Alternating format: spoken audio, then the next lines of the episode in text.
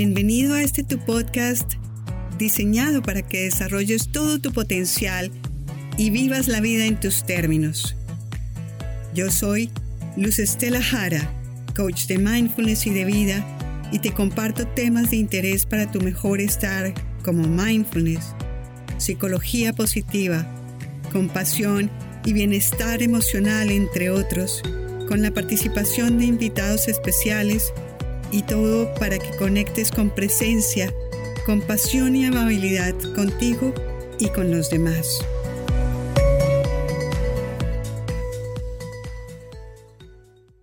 Hola, estimados oyentes, qué gusto que estén aquí escuchando esta entrevista con esta maravillosa, linda mujer, Coromoto, Coromoto Mijares. Ella es de Venezuela y en este momento está viviendo en Portugal. Es un honor tenerte aquí, Coromoto, y, y gracias por, por estar acá en este programa de Héroes de Vida. Así es de que te doy la bienvenida y, y, gracias. Gracias a ti, Luz. Gracias por, por la invitación, por tenerme en ese alto concepto. Realmente yo solamente soy una simple señorita que, tiene una historia y quiere compartir esa historia, no solamente quedarme con esa historia, sino compartirla, porque hay muchas personas que, que también están viviendo eh, esta es una historia parecida y, y, y, pues en lo que yo pueda ayudarles, para eso estoy. Eso ha sido y es mi misión de vida. Mi misión de vida es ayudar a todo aquel que pueda estar pasando por una situación similar. Es, nos conocimos hace muy poco, es la segunda vez, es la primera vez que nos vemos y la segunda vez que conversamos, pero fue una conexión como inmediata, una conexión absolutamente preciosa, cálida. Como tú dijiste antes de empezar, esta entrevista es como si nos hubiéramos conocido hace mucho, hace mucho tiempo. Te siento te, miro, te escucho profundamente a través de este, de este medio que apreciamos las dos muchísimo por tener el privilegio de poder estar en este momento aquí compartiendo tu historia. Desde el fondo de mi corazón, muchas gracias y como tú dices, para apoyar y para tener ese propósito de vida que es, que es ayudar a las personas que puedan estar en circunstancias ya sea similares o en otro tipo de retos. ¿Cómo estás asumiendo tu vida? Así es de que si quieres empezar tu historia, Coromoto, por favor, desde donde quieras y hasta donde quieras. Bueno, mi historia se, se resume en dos años, diez meses atrás, cuando por motivos de, de, salud eh, uno de mis hijos que había emigrado a Portugal y que me había insistido durante mucho tiempo para que me viniera porque me estaba sintiendo mal, este, eh, me decidí y entonces le dije sí, llévame porque me sentía muy mal, estaba mm, sangrando mucho, tenía dolores muy fuertes, ya los calmantes no me hacían efecto la situación país cada día se hacía más difícil, entonces él dijo, mamá, te vienes a Portugal y aquí te operan y, ya. Entonces, después que te recuperes, son unos tres meses y después te vas para Estados Unidos, a, Colombia y luego regresas tres meses a Venezuela y luego te, te vas a, Portugal, te regresas. O sea, eh, mi itinerario ya hecho por todo un año. Pero eso era lo que nosotros pensábamos. Pero otra cosa era lo que Dios tenía dispuesto para mí.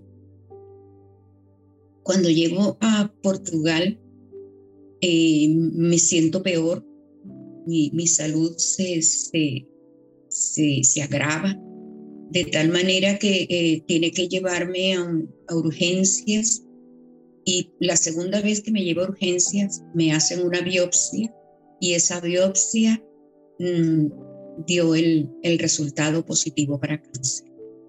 Tú cuando estabas en Venezuela, no todavía no sabías que tenías cáncer. No, cuando yo estaba en Ah. Venezuela me hicieron exámenes, me hicieron biopsia y dio negativo para cáncer. Ah. Ok, y tenías una, y seguías con la molestia, seguías con el malestar y entonces tenías la oportunidad de que te operaran en Portugal. Es correcto, sí. O sea, supuestamente eh, yo podía ah, operarme en Venezuela, o sea, si hubiese habido las condiciones, pero no estaban dadas las condiciones. Entonces, por el, por el motivo de que, de, del cómo funciona la salud aquí en Portugal, mi hijo dice, no, mejor que te vengas y aquí trata, te tratan ese, eh, eh, eso y, y ya sales de eso. Eh, lo que pasa es que no sabíamos el, el alcance. Eh, me dan la, me, me hacen la, la, el examen, la biopsia, y 15 días después, el resultado llegó a la casa, porque aquí te llega a la casa eh, todo, las citas, te llega una carta, eh, te llegan las citas y, y lo- el resultado de exámenes y todo. Te, eh, te lo envían por correo. Aquí llegó ese resultado, pero ni mi nuera ni, ni, ni mi hijo se lo, abrieron porque también es, es como penado que vayas a abrir un resultado médico. Pero el día que nosotros asistimos al, o andábamos buscando el hospital donde me iban a, a atender, eh, nos equivocamos y llegamos a un hospital, allí nos dijeron que no era. Entonces mi nuera se le ocurrió abrir el sobre, me imagino buscando la dirección exacta del hospital. Cuando abre el sobre, ella se da cuenta, o sea, lee que el resultado es positivo para, para cáncer. Pero ellos no me dicen nada. Ellos no me, no me dicen nada, aunque yo observé que algo había visto ella ahí que, que, no, que, que, que le había causado temor o le había causado angustia. Llegamos al hospital, cuando me atendieron, pues el médico me dijo, mire, el ginecólogo me examinó, vio los exámenes y me dijo, y dijo, tienes cáncer. Entonces, yo le pregunté, yo le hice una pregunta y le dije, ¿y, ¿y qué posibilidades tengo? Entonces me dijo, mira, con el tratamiento tienes un 73% de posibilidades de que te cures. Oh, wow. Eh, sí, entonces yo le dije, eh, yo me quedo con ese porcentaje. Un 73 o un 93, algo así, no recuerdo exactamente cuánto. Pero yo acepté el porcentaje, acepté el reto y entonces ahí comenzó el, el tratamiento, que se dice fácil, pero eh, es un proceso duro, cruel, fuerte. Y, más fuerte se hace cuando no tienes información. Entonces, eh, yo, yo eh, observé que no había la suficiente información para personas que estuvieran en el lugar en que yo estaba. Entonces, eso me llevó a pensar que yo podía ser esa, esa voz, que yo podía ser esa que se parara y gritara, mira, este, tienes cáncer, pero el cáncer no es sinónimo de muerte, el cáncer es sinónimo de oportunidades. Vas a sentir esto, vas a sentir lo otro, vas a, te van a poner un tratamiento, vas a necesitar estas cosas, pero no hay problema, vas a seguir adelante, vas a salir adelante. Entonces, eran, según en base a mis necesidades, yo las convertí como en las necesidades de todas aquellas personas que estuvieran pasando por un momento similar. Entonces fue muy, muy fuerte. No fue fácil, nada fácil. Y en, en, yo pensé que en, esa, en ese afán de divulgar la, la, la, mi historia, yo pensé que podía comenzar. Entonces, mi hijo, con la ayuda de mi hijo, me, eh, me abrió un canal en YouTube. Yo le dije, yo tengo que hablar, tengo que grabar esto, tengo que, que decir esto. Luz, la primera vez que yo me senté a grabar, me quebré. No pude decir nada. Lloré. Me sentí impotente. Sentí que, que algo estaba dentro de mí, que, que algo se había roto dentro de mí, que yo necesitaba sanar. Primero, si quería ayudar a otros. Y entonces fue cuando comencé esa, e, e, esa mm, etapa de mirar hacia adentro. Y yo no te voy a decir que, no, que mira que hice tal o cual, no. Siempre mi fe en Dios, antes que nada. Y en esa fe yo comencé a mirar y a recordar esa palabra que durante tantos años yo había enseñado. Y esa palabra comenzó a hacer ese efecto regenerador en mi vida, en mi corazón, en mi mente, de tal manera que ya no, la me dice, mira, que en todo lo bueno, en todo lo agradable, en todo, todo en eso piensa. Esa palabra vino, que yo tenía en mi corazón, vino a mi mente y yo dije, ¿verdad? Entonces yo voy a comenzar a pensar en lo bueno, lo agradable y en lo perfecto. ¿Y qué es lo bueno? ¿Qué es lo agradable? ¿Y qué es lo perfecto? Dios es el único perfecto. Entonces, ese, ese, mm, compartir, ese unir a ese ser supremo, a ese ser que sabes que puede llevar tus cargas, tus necesidades. Me ayudó y me llevó a salir de ese hueco donde yo estaba y a sanar todas esas heridas, todas, todo, a vivir mi duelo. Entonces yo pude entender, pude comprender lo que significa un duelo. Comencé a investigar las etapas de ese duelo y vi, según esa etapa, según esa investigación, dónde yo estaba parada, en qué etapa del duelo estaba, cuáles había superado, cuáles me faltaban por superar. O sea, fue un, como un, un reconocerme para poder llevar hoy día esta palabra. Poder decir a otras personas, cáncer tiene otra cara. Porque lo primero que uno piensa cuando le dicen cáncer es muerte. Es lo primero que uno piensa. Se acabó todo. y no. Sucede que hay muchas cosas que nosotros podemos hacer pero que cuando descubrimos que el cáncer tiene otra cara, vemos que en esa cara están esas cosas que nunca hicimos. Y es lo que yo vivo. Es lo que yo vivo en esa nueva cara. Sí, hay, hay mm, debilidades, sí las hay. Sí hay mm, consecuencias, sí las hay. El tratamiento, yo no sé qué es más fuerte, pero en mi caso ha sido más fuerte el tratamiento que el mismo cáncer.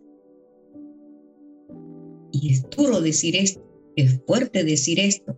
¿Por qué? Porque la primera vez a mí me, me operan, me hacen tratamiento de quimioterapia eh, luego me hacen, el cáncer lo tenía en el endometrio, me hacen la histerectomía, me hacen la braqueotomía, la radioterapia y listo, me hacen mis exámenes, vaya para tu casa sin tratamiento, está libre de cáncer. Qué alegría. Pero después de unos meses comienza una metástasis.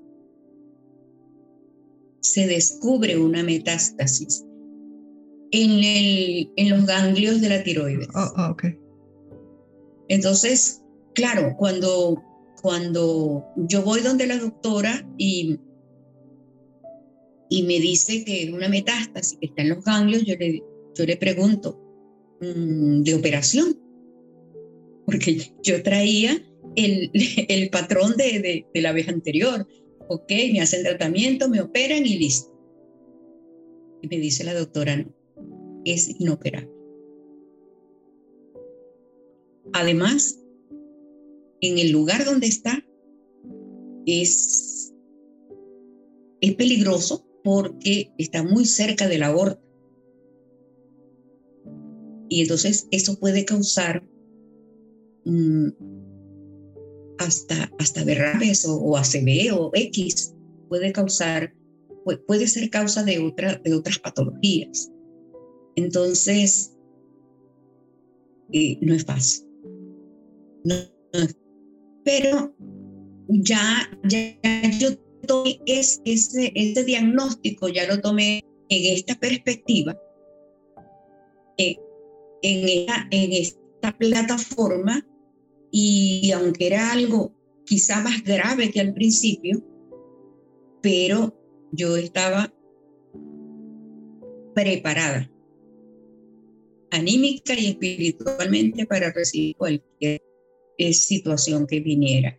Entonces, eh, fue fuerte, no te voy a decir que fue algo eh, suave, fue muy fuerte y por mucho que yo estaba preparada, pues hubo un momento en que pensamos, no solamente yo, también mi hijo, pensamos que allí sinceramente sí ya iba, hasta ahí llegaba el asunto. Hablé con mi hijo, le dije, mira, este, yo no te voy a decir que, que, me, que me voy a morir o que no, eso solamente Dios lo sabe, pero si tú no tienes un plan funerario, es bueno que lo tengas, es bueno que, que prepares, es bueno. Entonces, yo creo que es lo más, como lo más saludable que, que uno puede hacer. Pero con esto te quiero decir que anímicamente y espiritualmente yo estaba preparada. Que me quería morir, no, yo no me quiero morir ni me quiero morir todavía, yo estoy muy joven para morirme. Apenas acabo de cumplir 70. acabo de cumplir mis primeros 70, no me quiero morir. Eh, y es que, es que la belleza está, Koromoto, en, la, en, que el, en que el hecho está, en que, ok, ahí está el cáncer, estás haciendo tu tratamiento, pero le sacas, exprimes cada momentito de tu día, haciéndolo como, bueno, ¿cuál es, qué es lo amable de cada cosa de lo que te entendía al principio? Cambiar esa, esa perspectiva de mirar, bueno, ¿qué es lo que yo puedo mirar? bueno el día de hoy y tomarla, no, el cáncer está ahí. Eh, y, entiendo, siento, y me corriges si estoy mal, pero igual tienes mucha jartera de morirte, tú no te quieres morir. Y, de pronto un poco de miedo también de, de, de, de enfrentar la muerte. Sin embargo, puedes procesar y puedes estar disfrutando y no echándote a morir antes de, de morirte. Sí, esa es la idea. Bueno, yo te voy a decir algo, yo no tengo miedo de morir. No me quiero morir, pero no tengo miedo. Ok. Este, pero no me quiero morir. nadie quiere morirse. El ser humano no, no nació para morir. Dios nos creó para que viviéramos conforme Él eh, lo que pasa es que entonces tendríamos que, que, hablar de, qué fue lo que introdujo la muerte de la humanidad. Entonces, nuestro espíritu quiere vivir. Espíritu quiere vivir. Pero cuando nosotros estamos seguros, estamos claros de qué es lo que va a suceder con nosotros, después que nos vayamos de este mundo no hay problema. Pero sabes, tú sí que, no es que me preocupa, sino que me gustaría terminar este proyecto antes de ir. Porque, eh, pero también pienso que como yo no estoy sola en este proyecto, hay otros que están que si, que si yo me voy, van a seguir, van a continuar. Y, y esto no, no es fácil de digerir para las demás personas. Para mí sí. Para mí decirle, por ejemplo, a Glenn, que es mi, mi, mi co-host en Clubhouse, que eh, eh, es mi, mi compincha con quien este, nos hablamos, nos comunicamos, hablamos de las salas que estamos preparando, de los temas, nos reímos y, y, todo eso. Yo sé que decirle a ella, mira, cuando yo me vaya no cierres la sala, tú tienes que seguir adelante. Para ella va a ser, eh, para ella es duro. Yo sé que es duro. Así como va a ser duro para mis hijos, para mi familia, para, para mis amigos, para todas las personas que, para mis seguidores más, más, más cercanos. Eso es duro, la separación es dura. Pero, pero esto tiene que continuar. Y tiene que continuar porque entonces, ¿de qué vale todo este esfuerzo que hemos hecho? Porque si fuera yo sola, no hay problema. Me muero yo y se muere el, el proyecto. Pero hay mucha gente involucrada, Luz. Ya tú estás involucrado en este proyecto. Entonces, ya tú eres parte aunque yo no esté, ya a decir, ah, no, pero mira, lo que Coromoto pensaba era esto, y esto era lo que ella quería que sucediera, y esto era lo que ella estaba trabajando. Entonces, claro, yo no sé lo mismo porque yo no lo viví, pero yo puedo hacer esto para que, para que continúe la labor. Entonces, si tú haces esto y haces la otra y haces el otro y todos se unen, va a seguir divulgándose esa, esa frase que Dios me dio en una oportunidad. El cáncer no es sinónimo de muerte. El cáncer es sinónimo de oportunidades. Y tenemos que aprovechar las oportunidades. Ay, por supuesto, por supuesto, ¿Y por qué no nos hablas un poco más del proyecto? ¿De qué, qué es lo que haces? ¿Qué, de, qué, ¿En qué consiste? Bueno, eh, mm, el proyecto en general es, esto, es acompañar, es ayudar. Por ejemplo, eh, esta entrevista o, es, la pueden estar viendo muchas personas y dentro de ese grupo de personas, de pronto está María o está Luis, que están viviendo una situación difícil y puedan decir, ah, pero mira, ella hizo esto, ella pensaba esto, ella actuó así, ¿qué tal si yo tomo esa parte? Y, si a ella le sirvió, a mí también me puede ser. O quizá esté el familiar que o un amigo de alguien que esté pasando por una situación y pueda decir lo mismo.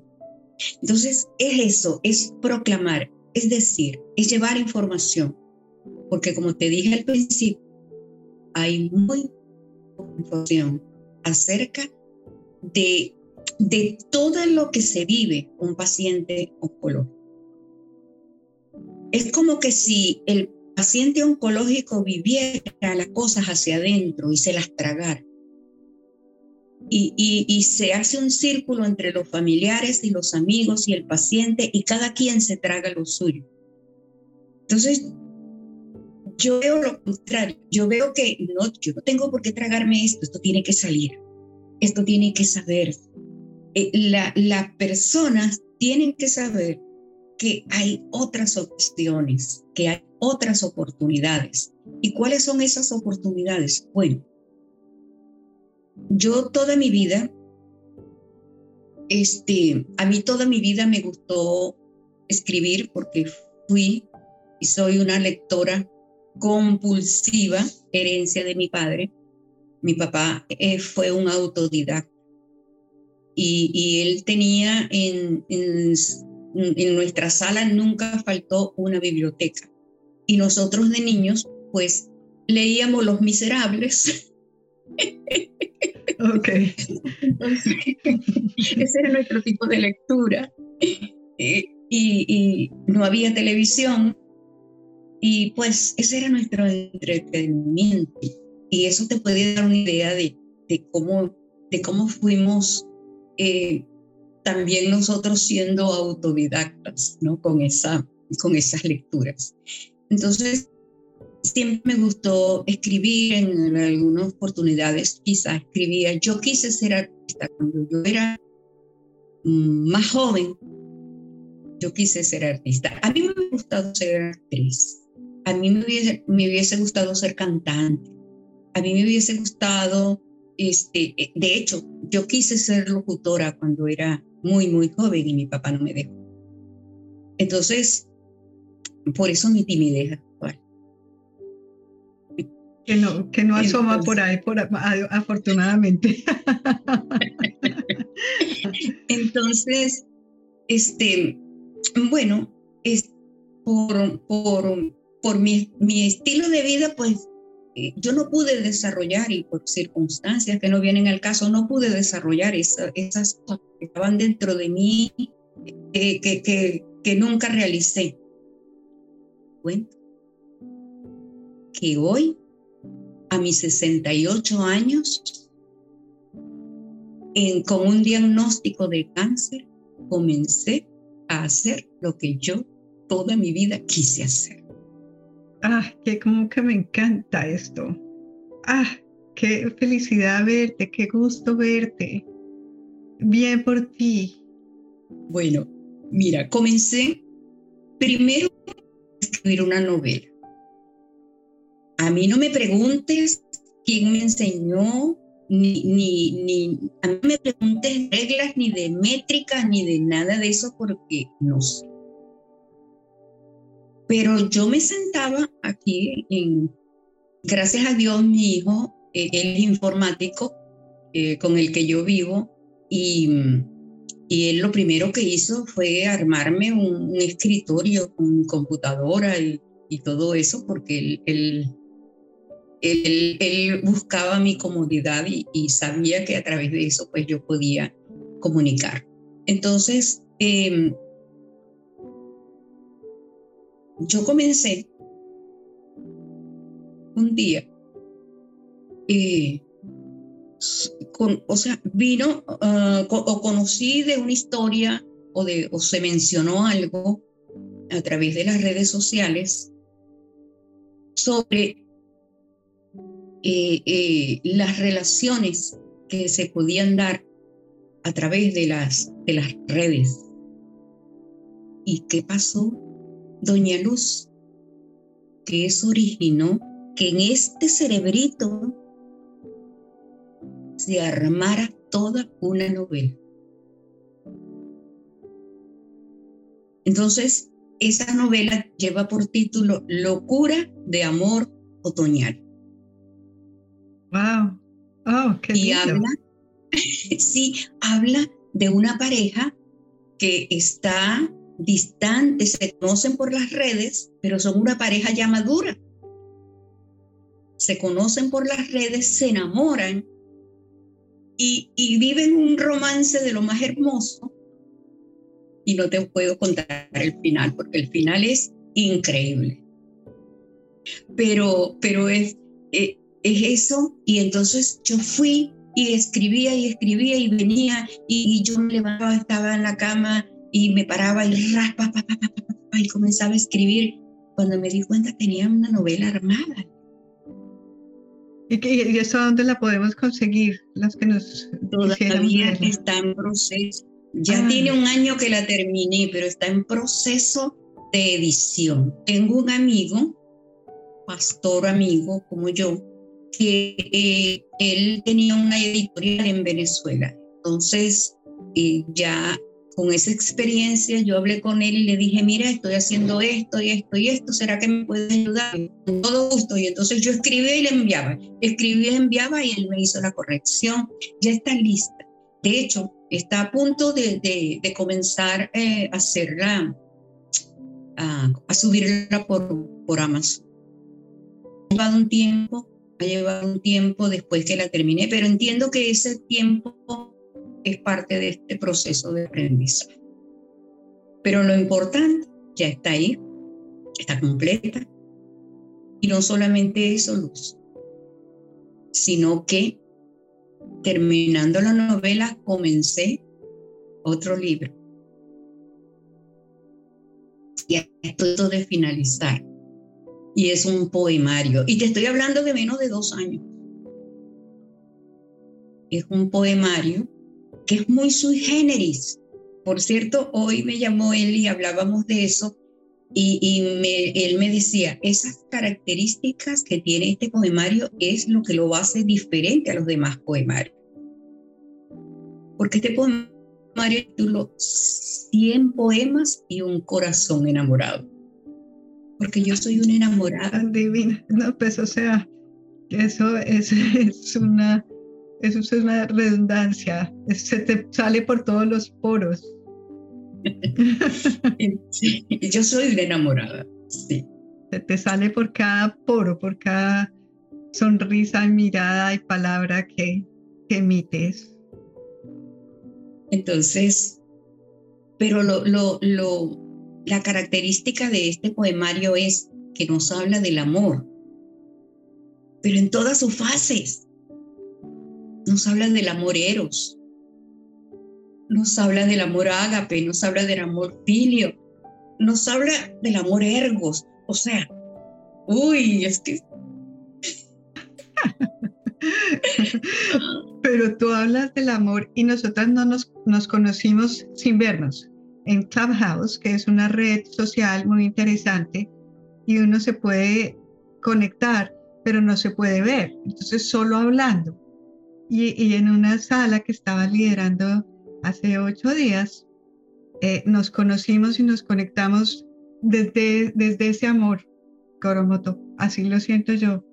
Y ahí estaba también Alex y estaba Morelia y estaban otras personas y era puro amor.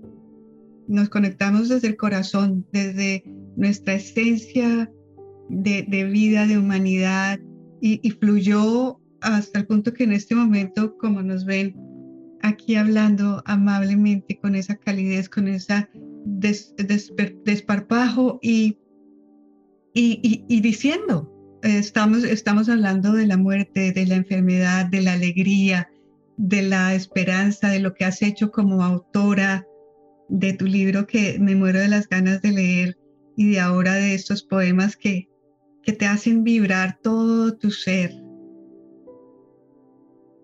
Sí, porque mira, e, es conocer el amor nos lleva. Primero tenemos que conocernos a nosotros mismos, amarnos a nosotros mismos, amar a Dios por sobre todas las cosas para poder conocer el amor en toda su plenitud. Yo le escribí un poema a mi hijo, al hijo que vive conmigo. Y, cuando no me pidas que te lo lea porque está por allí en la compu. Eh, pero eh, en, uno de estos live que voy a, tener en, Instagram, vamos a hablar también de eso y vamos a leer poesía y, vamos a, cantar porque yo amo cantar. Yo hago karaoke y subo YouTube. Ay, pero qué maravilloso. Eso es vivir y eso es estar plena, estás, estás viviendo. Sí. Porque pasa una cosa, mi cuerpo puede estar debilitado y lo está. Pero mi espíritu es vibrante. Entonces, cuando tu espíritu está vibrante, tu espíritu se sobrepone a ese malestar y no es que no haya momentos que yo no esté decaída, claro que sí. Y hay momentos en que estoy que no me provoca pararme de la cama y no me paro. Porque que esa es la esencia, luz. Y es lo que yo aprendí a vivir. Entonces puedes vivir el dolor. Pues, así como vives la alegría, así también vives el dolor. Así como vives en la salud, también vives la enfermedad. Pero la enfermedad no te domina. Tú estás por encima de esa enfermedad. Por ejemplo, eh, mm, algo que yo quiero y, siempre estoy queriendo transmitir es, hay momentos en que yo me he sentido físicamente mal. Y, y Glenn, que te digo que es mi co-host en, Clubhouse, me ha dicho, vamos a suspender la sala. Yo le digo, no, no. Porque cuando yo entro a la sala, a, transmitir. Yo recibo, igual que está pasando aquí. Yo sentía frío, estaba ahí arropada, pero, pero ahora hay calor y, y es lo que tú hablabas, hay calidez. Pero es porque eso que hay dentro de ti se sobrepone al malestar que pueda haber en el cuerpo. Entonces es lo que yo quiero dejar por sentado, que la gente conozca la otra cara del cáncer, esa cara bonita, esa cara de todo lo que tú puedes hacer. Te pongo un ejemplo. Yo soy manualista. Si tú vas a mi Facebook, vas a ver bellezas en manualidades. Yo hacía muñecas, hacía eh, lencería de todo tipo. Yo hice toda la lencería de mis nietos menos la que está en Estados Unidos, por supuesto, pero los que estaban mientras estuvimos en Venezuela en ese tiempo, yo hice toda su lencería, yo hice las tortas de mis hijos para sus matrimonios, o sea, te estoy, te estoy hablando de una persona muy activa que hacía muchas cosas porque me gusta, siempre me ha gustado hacer muchas cosas. Y hoy día no puedo hacer nada de eso. No puedo porque el tratamiento ha modificado, ha modificado mi cuerpo, mis manos, mis pies, mi, mi movilidad. Pero no me impide escribir una novela, no me impide abrir una sala en Clubhouse, no me impide abrir un space en Twitter, no me impide hacer una, una transmisión por, por, por, Zoom, no me impide hacer transmisiones o live o reels o, publicaciones por Instagram. Entonces, estoy haciendo, estoy activa, estoy viva. Aunque esas cosas las puedo hacer, las hago de mi cama. Es lo que, eso es lo que quiero transmitir. Ese es el mensaje central. No es como tú te sientas lo que va a determinar tu, futuro o lo que tú vas, o, tu vida, no. Lo que tú estás haciendo, lo que tú estás sintiendo, no en tu físico, sino dentro de ti, lo que va a determinar qué es lo que tú quieres hacer. Ahora, hay otra opción, quedarte en la cama y no hacer nada, no pensar. Esa también es válida, pero yo no quiero eso. Yo me decido por la otra cara del cáncer. Por esa me decidí y es la que quiero dar a conocer. Me parece hermosísimo todo esto.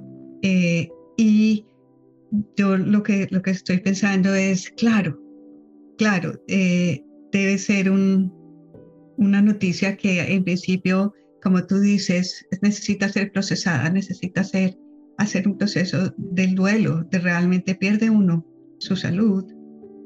Qué maravilla, Koromoto, que las personas que puedan tener todos sus sentidos y estén en, en una, en una situación de salud eh, puedan o podamos ser conscientes y tener esa posibilidad de darnos cuenta, de apreciar el día a día, porque muchas veces estamos esperando a, que nos pase una catástrofe para poder despertar.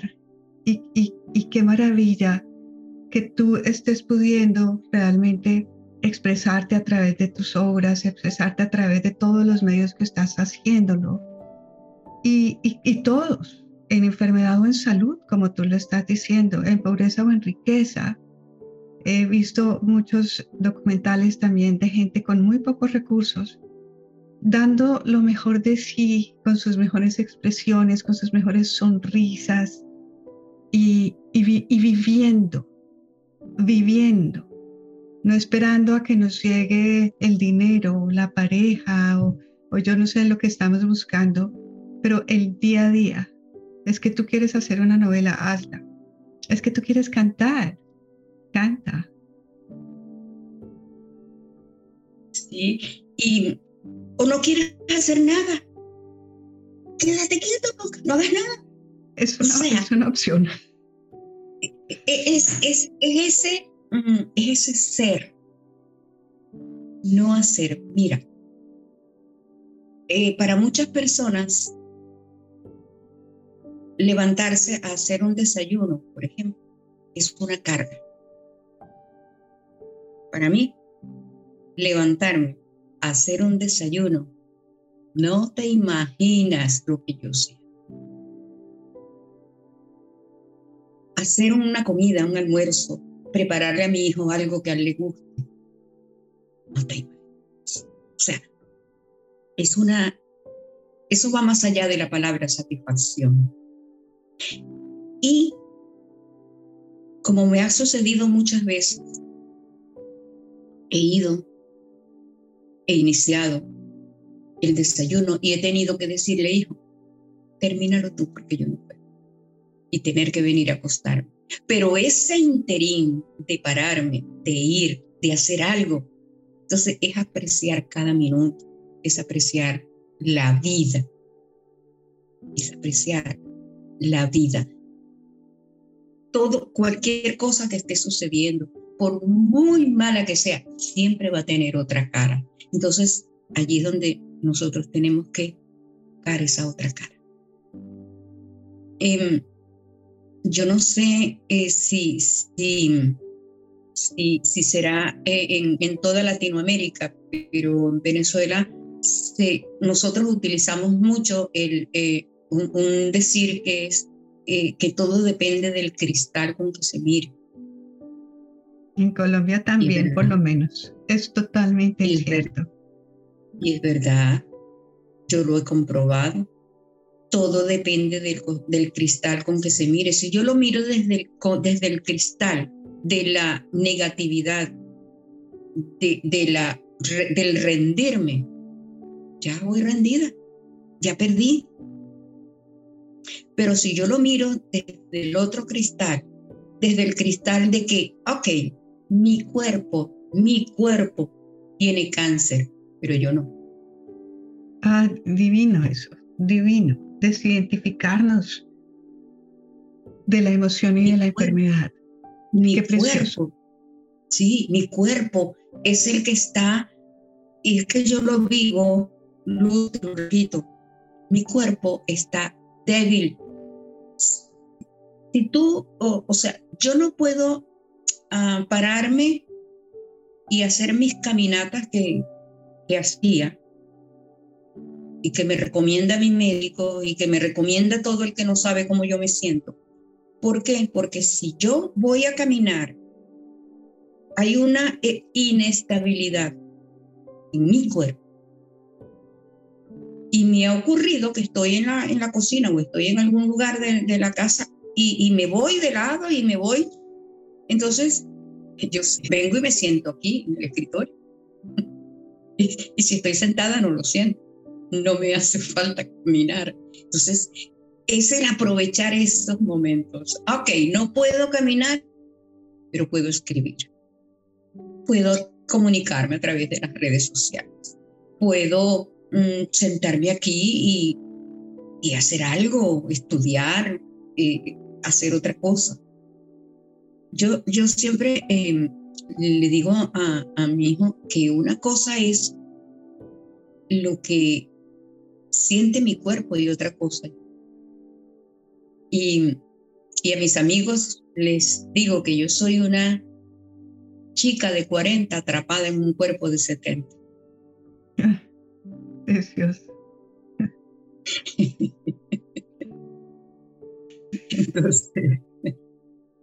Sí, pero como tú dices, eso depende del cristal de donde, de donde se mire. Ayer estaba oyendo a Alonso Puig, este, este médico y profesor español, y él decía, bueno, hace 500 años la Tierra era redonda o era, o era plana.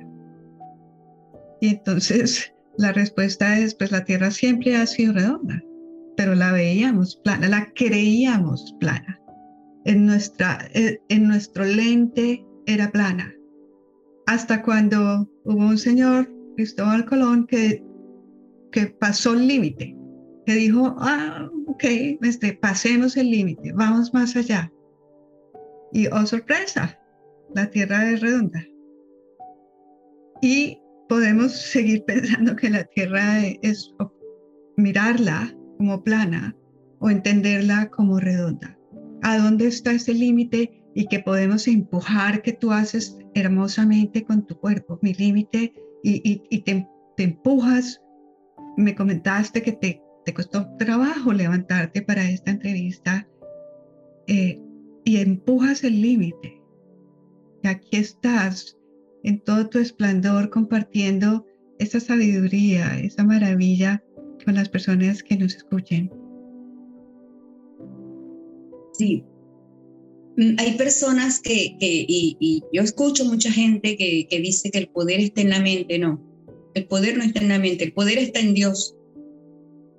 Y si Dios está dentro de ti, entonces tú tienes ese poder para hacer, para cambiar las cosas. Si tú conoces qué es lo que él quiere contigo, si tú conoces tu capacidad, tú aprendes a conocer a Dios, aprendes a conocer tu capacidad, qué es lo que Él te ha dado, entonces tu cristal se amplía, se clarifica y tú ves las cosas diferentes. Tú ves las cosas diferentes porque eh, a veces yo, o sea, yo me maravillo cuando yo pienso en, Dios y en sus maravillas y en todo lo que Él hace y, y, en, y, en cómo Él las hace.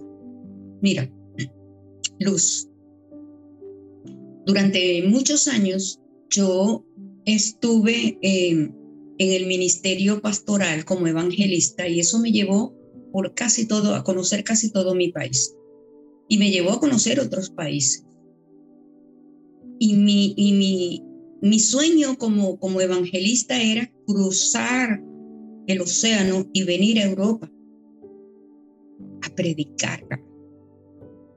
ese es el sueño de casi todo, y digo casi porque creo que dudo que haya algún, algún evangelista de, de aquel lado que no quiera venir a este lado a predicar. No, no, no digo que quiera venir a, mostrarse, a lucirse, no, sino como ampliar tu zona de, de, trabajo, de alcance, a través de este proceso, no solamente del proceso de, del cáncer, sino es que a mí me cayó, o sea, a mí me cayó todo en, un mismo mm, tiempo. En un mismo tiempo, a mí me toca vivir el duelo de emigrar. El duelo del diagnóstico y la pandemia. El encierro. Nosotros aquí en la casa llevamos encerrados todo lo que va de año. Porque acá en Portugal, este, se, primero que se cuidan este, mucho los protocolos y segundo, que en mi condición tenemos que tener mucho más cuidado. Entonces, ni mi hijo ni mi nuera este, van a, salir para exponerme, ni exponerse ellos. Entonces, para nosotros ha sido como más, más cerrada, pues, la, la, la, el protocolo de, de de encierro. Pero eso me ha dado muchas oportunidades. Porque si yo me pongo a pensar nada más en el encierro, una persona tan libre como era yo, pues ya me hubiera muerto, Nuevamente, nuevamente, eh, como también decimos allá en Colombia, no sé si allá en Venezuela y en otros países, vuelve la burra al trigo. Siempre, siempre es a lo mismo, es, es miremos el lente y, y tú traes otra cosa que me parece muy, muy, muy linda y es poder compartir diferentes creencias. Yo soy agnóstica, eh, creo en, la esencia, creo en la energía, creo en el universo, creo en, divinidad. Eh, y, podemos, podemos compartir, podemos, eh, sin tú estás bien o yo estoy bien o nada, es tu creencia totalmente respetable, es la mía, es la que crees, es cualquier tipo de, de creencia que nos podamos unir como humanidad y ver la esencia Sí, ¿sabes desde dónde nos unimos así? Desde el respeto, desde el amor. Así es, Coromoto, queridísima. Sí, así es. Porque, eh, mira, eh, aunque cuando yo te hablo de, de Dios y de su magnitud, tú me escuchas, pero yo sé que en el fondo tú piensas, no, es verdad, tienes razón tú le cambias el nombre, pero esa es esencia. Ahora lo que quería ah, como cerrar eh, de, la idea era cuando hablaba de, lo que es, no había alcanzado o no hubiera alcanzado eh, si hubiera continuado eh, en Venezuela y todo lo que Dios me ha permitido alcanzar yo, ah, ah, eh, conmigo ha ocurrido un fenómeno y es que en este corto tiempo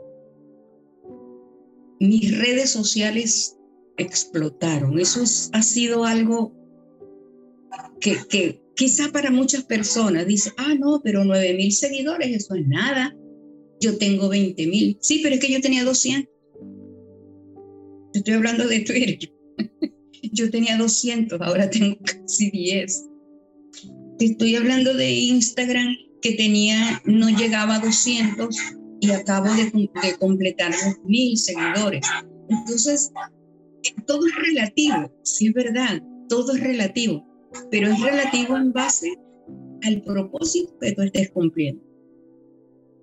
Entonces, Mira, eh, hoy leía en, Twitter, en mi cuenta de Twitter, una, una persona que decía, aquí estamos tus hijos de club. Eso me, me llenó, me conmovió, me tiró contra el piso, lloré, este, me reí, agradecí. Tú sabes lo que es. Yo estoy en Clubhouse desde mayo, desde mayo, que fue que nos dieron la, oportunidad a los usuarios de Android. Y desde mayo, junio, julio, agosto, septiembre y apenas octubre, en cuatro meses, ya tú tienes una comunidad que no es que, que son personas lejanas. Fíjate tú cómo estamos nosotras compartiendo apenas una semana de conocernos. Y que personas que en tres meses, en cuatro meses te puedan decir, que eres la madre del Clubhouse, mira, algo está pasando. Algo está pasando allí. Entonces, no es cuestión de números, no es cuestión de cifras, es cuestión de estar viviendo de lo que estás haciendo y de lo que tú debes sientes la oportunidad, pero tienes dos opciones, o la dejas pasar o la aprovechas. Yo la estoy aprovechando. Excelente, excelente. Y otras personas puedan, puedan captar esa idea y decir, oh, pero si ella lo hizo, yo también puedo. Y puedo hacer más, porque tengo más conocimiento, porque a mí me ha tocado aprender lo que el funcionamiento de Instagram me ha tocado aprender. Yo me tuve que meter en YouTube, en tutoriales, a aprender y a practicar y, y, y todavía me falta mucho por aprender. Pero estoy allí, estoy allí. Y entonces estoy creciendo y cada vez que yo aprendo algo, una herramienta nueva, eso me hace crecer. Entonces, y, y, con un hándicap, que a mí se me olvidan las cosas, el tratamiento a mí me ha afectado ah, la memoria reciente.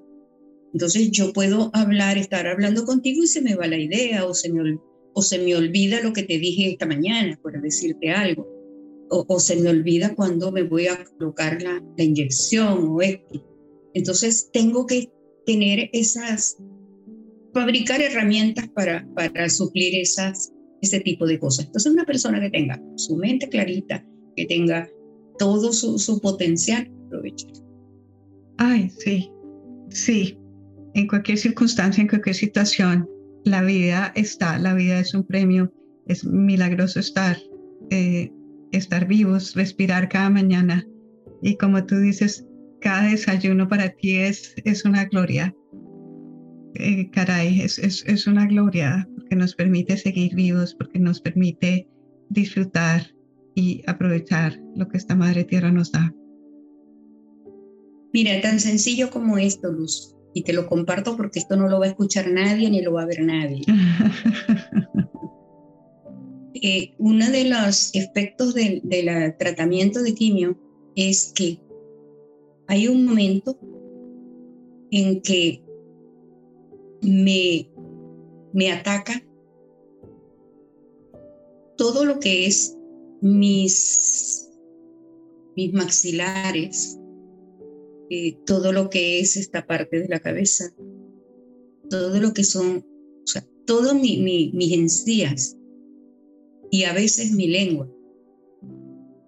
se, y mi lengua y mi, y mi boca por dentro. Se, ¿Cómo? ¿Qué palabra puedo decir? Se me salen. Mm, esto se inflama y me duele. Para mí comer, para mí comer cuando estoy así es una tortura. Es una tortura. Y puedo guardar, estarme en el desayuno hasta dos horas, casi. Porque tratando de, de, de, acomodar el asunto para que no duela tanto, para que no moleste. Pero cuando yo estoy así, ¿sabes en qué pienso? En que eso es solo unos días. Que cada día que pasa es un día menos de molestia. Entonces, eso como que, o sea, no cuento los días que me faltan, sino ya los que he ido pasando, los que he ido sumando. Entonces me faltan menos. Así es.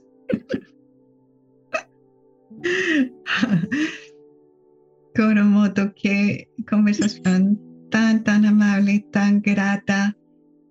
Se entendía el mensaje, por supuesto que estoy ahí, por supuesto que estoy ahí qué, privilegio de poder compartir esta historia y tu mensaje. Eh, si quisieras pues dejarnos con, además de toda la cantidad de sabiduría que nos has dejado, si, quisieras dejarnos con un último mensaje. Sí. Yo todo esto lo, resumo en dos frases que creo que, que fue Dios quien me las dio para que queden la primera, el cáncer no es sinónimo de muerte, es sinónimo de oportunidades, porque tú te puedes morir de cualquier cosa. El hecho de que yo esté sufriendo de cáncer no quiere decir que yo me voy a morir de cáncer. Puedo morir de cualquier otra cosa, como se muere la gente todos los días. Esa, esa frase la repito constantemente para que aquellas personas que estén sufriendo de cáncer, que tengan ese diagnóstico, sepan que no es, no les han dado una sentencia de muerte con ese diagnóstico, no. Que no va a ser fácil, que va a ser duro, pero que hay oportunidades y hay otras posibilidades que nosotros podemos explorar y podemos sobrellevar. Y entonces aquella enfermedad va a quedar en un segundo lugar porque lo que nosotros vamos a, hacer va a pasar a un primer lugar como está sucediendo en mi caso. En mi caso, el cáncer es, o sea, yo sigo recibiendo tratamiento. Yo cada día tengo que ponerme una, esta, una, una inyección de esta en mi barriga. Mm. Y después de 10 meses de ponerte cada día una inyección en tu barriga, aunque esta aguja es una aguja pequeñita y de insulina que supuestamente no duele, ya te duele. Claro. Ya duele porque ya, ya no hayas un lugar donde colocártela y, y porque se pone el cuero duro y todas esas cosas. Pero eso es lo que hay. Esto es lo que ha impedido que mí me dé un, un, ¿cómo se llama? Coágulos, que me salgan coágulos o que me hayan salido coágulos aquí, porque estaba tan cerca el cáncer de la, de la, de la aorta que, que uno de los riesgos es eso, coágulos. Entonces, e, e, es ese saber que es agradable, no lo es, pero hay que hacerlo. Entonces, no voy a pensar en lo desagradable que es, ni, ni tampoco me voy a mentir en qué es agradable, sino hay que hacerlo y lo hago, y punto. Entonces, esa, esa frase, te repito, el cáncer no es sinónimo de muerte, es sinónimo de oportunidades. Es buscar esas oportunidades en las cuales nosotros podamos hacer quizá no hicimos en algún momento o no sabemos que está allí dentro de nosotros y vamos a descubrir nuevas posibilidades. Y la otra frase, que es el, título de, de nuestra campaña, que la otra cara del cáncer. Piensa en que hay otra cara y podemos descubrirla. Y si no puedes descubrirla por ti misma, hay personas que estamos dispuestas a ayudarte, que ya la hemos descubierto y estamos dispuestas a ayudarte a que tú descubras esa otra cara. La cara agradable, la cara productiva, la cara que te llene, la cara que tú puedas eh, compartir experiencias extraordinarias como aún a pesar de. Estoy muy agradecida, Luz, muy agradecida de, que hayamos podido compartir de una manera tan linda, tan hermosa, tan, tan amigable. Y pues ahora ya no, no nos podemos, eh, ya, ¿cómo se dice? Ya no nos podemos desligar. Seguimos. Así es. muchas, muchas gracias, muchas gracias. Con toda esta linda energía nos despedimos esperando que estas palabras de Coromoto se multipliquen, sean de apoyo a muchas personas que yo entiendo con el cáncer y con otra cantidad de retos, de enfermedades y retos que podamos tener en la vida, de, de seguir y de apoyarnos en sus palabras. Coromoto, un fuerte abrazo. Sí, aquí quedamos ya, ya juntitas. un fuerte abrazo, un fuerte abrazo a todo el mundo. Gracias por escuchar. Si quieren más información, pueden ir a las redes Luz Estela Jara, L-U-Z-S-T-E-L-L-A, J-A-R-A, www.luzestelajara.com. Coromoto, ¿dónde te pueden encontrar? Si es por Twitter, pueden encontrarme en Mijares, Mijares Coromoto.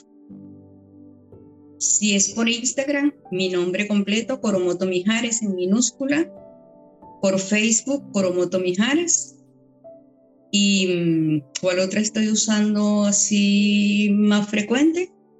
Eh, mi página en Facebook, también tengo una página compartiendo mi victoria contra el cáncer. Esa la van a ver cuando eh, me soliciten amistad en, Facebook, pues van a ver mi página allí compartiendo mi victoria contra el cáncer. Precioso. Y cuando esté el libro, por favor, no lo compartes. Y en Clubhouse. Y en Clubhouse. Ah, en Clubhouse, en Clubhouse, sí estamos. En Clubhouse, donde tengo una sala los miércoles, una sala recurrente, donde tratamos diferentes temas, siempre desde el respeto del amor, el optimismo y la fe. Precioso, sí, en Clubhouse, allí estamos también. En los miércoles con Coromoto, los viernes 11 de la mañana Pacific, hora pacífica de Estados Unidos y Canadá. Eh, entonces, pues nos vemos. Un fuerte abrazo. Hasta la próxima.